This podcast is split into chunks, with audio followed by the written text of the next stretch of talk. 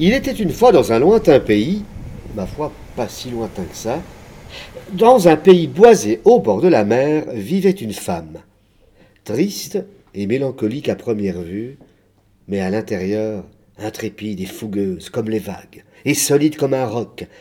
Elle vivait encore chez ses parents, à leur grand désespoir. Sa mère n'arrêtait pas de lui dire Mais quand vas-tu te marier? Tes frères et tes sœurs le sont déjà. Ils ont des enfants, ils ont une maison, un grand jardin, ils gagnent bien leur vie, ils partent en vacances. Alors que toi, tu passes ton temps à rêvasser, à regarder la mer du haut de la falaise, alors que tu ne sais même pas nager. La femme, entre mélancolie et effronterie, souriait en plongeant son regard dans les yeux arides de sa mère. À bout de patience, un jour, un de ses frères lui lance Eh bien, puisque c'est comme ça, nous allons décider pour toi. Et tu seras marié dans un mois. La femme reste là, interdite, et se rend compte qu'elle va devoir se lancer à l'eau quoi qu'il arrive. Le lendemain, dès l'aube, elle se rend sur la plage et, hésitante, se déchausse et sent le sable sec lui caresser les orteils. Puis elle fait quelques pas. L'eau fraîche du matin l'électrise. Elle se raidit, s'enhardit, continue son chemin, touche l'eau de ses mains, la goûte et se sent irrésistiblement attirée. Tout à coup, un cri. C'est sa mère. Mais que fais-tu? Où vas-tu? Arrête Reviens ici elle se retourne, et à ce moment une vague plus forte la renverse et l'engloutit. Elle boit la tasse, elle tousse, crache, éructe. Elle entend des rires inconnus, puis plus rien. Elle se relève, puis glisse sur la carapace d'une tortue couverte d'algues. La femme revient misérablement à quatre pattes sur la plage, bien qu'elle se sente grisée par cette première expérience. À contre-cœur, elle rejoint sa mère. Mais maman, pourquoi ne veux-tu jamais que j'y aille? Qu'est-ce qu'il y a dans la mer de si effrayant? Oh, Tu vois, la mer, c'est. Ce n'est pas pour toi. Tu es une fille de la terre. Euh, la mer, ça, ça pue, c'est sale. Euh, les poissons, oh, c'est un univers beaucoup trop pollué. Mais c'est si agréable Sentir l'eau, se laisser porter, c'est envoûtant. Mais comment pourras-tu te construire une vie stable dans cet univers si mouvant? Comment t'ancrer fermement si tu te laisses voguer et tanguer sur les flots au gré de la folie des vagues et des tempêtes? Mais maman Regarde ce qu'il advient des aventureux, des pirates, des voyageurs au long cours. Regarde cet ivrogne de pêcheur qui vit seul dans son bateau délabré au bout du port, isolé du monde et éloigné d'une vie convenable. Mais... Tu n'es pas de cette espèce. Dans un mois, tu seras marié et casé, que tu le veuilles ou non. Quelques jours plus tard, désemparée autant que terminée, la femme erre sur la plage. Elle se sent attirée à nouveau par la mer. Elle se dévait, entre dans l'eau, d'abord jusqu'aux genoux, puis jusqu'en haut des jambes, puis le torse et les bras. Elle entend à nouveau ses rires et une voix qui lui dit Te voilà de retour Bravo pour ta témérité. Mais que cherches-tu? Mais mais qui parle? Eh Sors de ta cachette. Oh Ouh, je suis là. Où Où es-tu? dit la femme en tournant la tête tout autour d'elle. Là, à ta gauche, sur la pointe du rocher.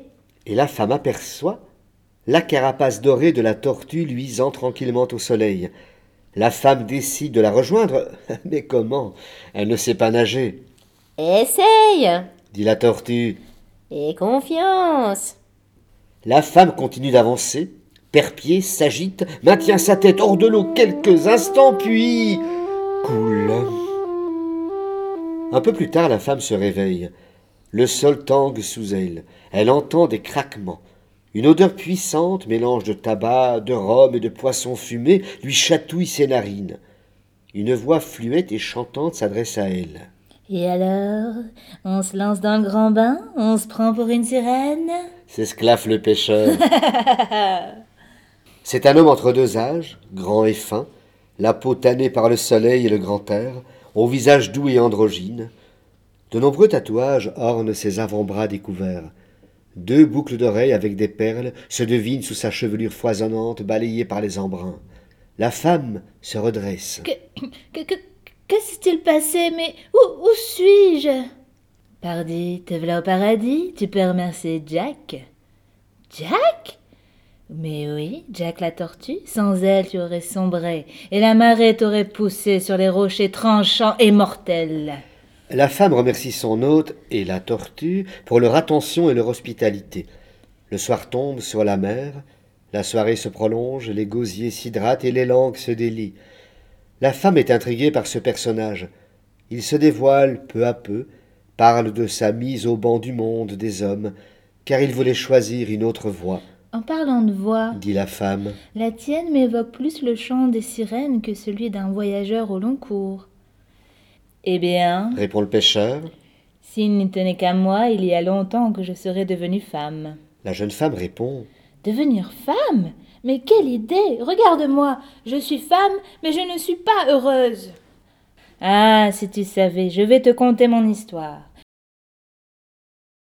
Il y a bien longtemps, je vivais dans le monde marin. Le monde des hommes m'attirait tellement que je me suis rendue chez la sorcière des mers qui m'a transformée en humain. Elle m'a donné également cette voix qui devait m'aider à séduire le prince, dont j'étais éperdument amoureux. Mais il n'a pas daigné jeter son dévolu sur moi. Sans doute n'étais-je pas assez humaine pour lui. Le monde marin, lui, ne m'a jamais pardonné mes égarements. Depuis, je vis entre plusieurs mondes, ni homme, ni femme, mais un humain aux pieds sacrément marins. Il existe donc une autre vie là-bas, loin, dans l'océan? Penses-tu pouvoir m'aider à y goûter? Comme je suis triste sur la terre dans ce corps de femme, je ne rêve que de m'échapper dans les profondeurs de l'océan et de découvrir une autre vie. Ma propre vie. Eh bien, je peux t'aider. Je peux te donner une forme marine, mais tu devras en assumer les conséquences. Et en échange, me faire don de ton enveloppe charnelle, c'est-à-dire ton corps de femme.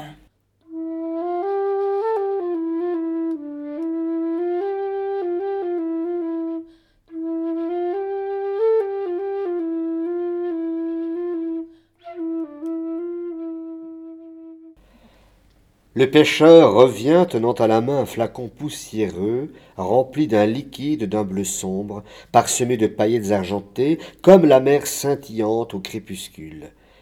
Il dit à la femme Voici. Si tu l'oses, avale cette potion et nous verrons bien ce qui arrive. Tout à coup, la voix de Jack retentit. Attention Cette potion n'agit que pendant trois jours et trois nuits. Sauf si tu réussis à faire accepter ton choix à tes pères et mères. Sinon, tu redeviendras humaine et le pêcheur continuera à errer entre les mondes. La femme réfléchit un moment, même si au plus profond d'elle-même, elle sait. J'accepte. Elle prend le flacon, l'avale d'un trait et se jette à l'eau. Au contact de la mer, la transformation opère. Ses membres se muent en nageoires, sa peau se couvre d'écailles, ses poumons se muent en branchies.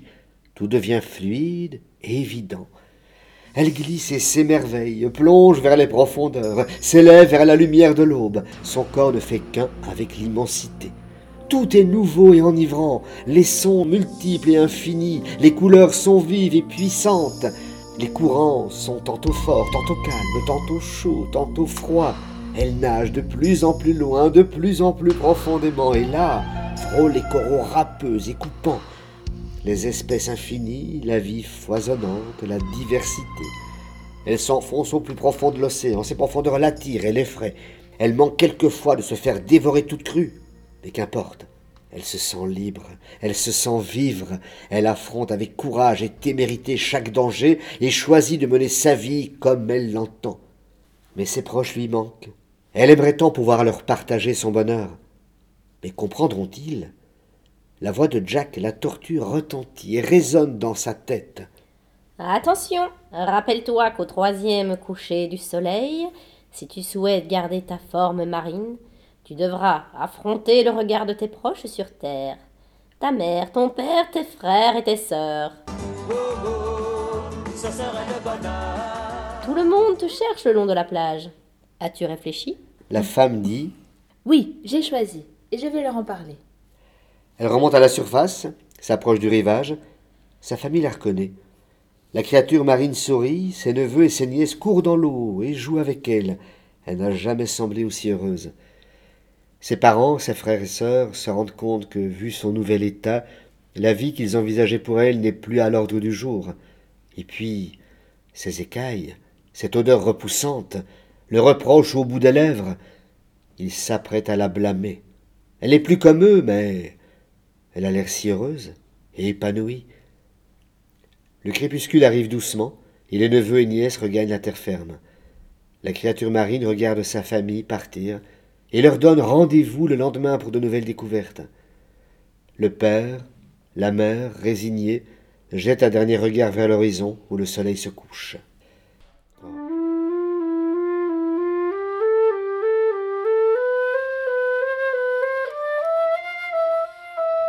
Dans les lueurs du crépuscule, sur la plage, une silhouette élancée se détache. Une femme apparaît, la chevelure foisonnante, balayée par les embruns, les avant-bras tatoués. Elle ressemble étrangement au pêcheur. Elle inspire profondément l'air du large et puis envoie un baiser à la mer.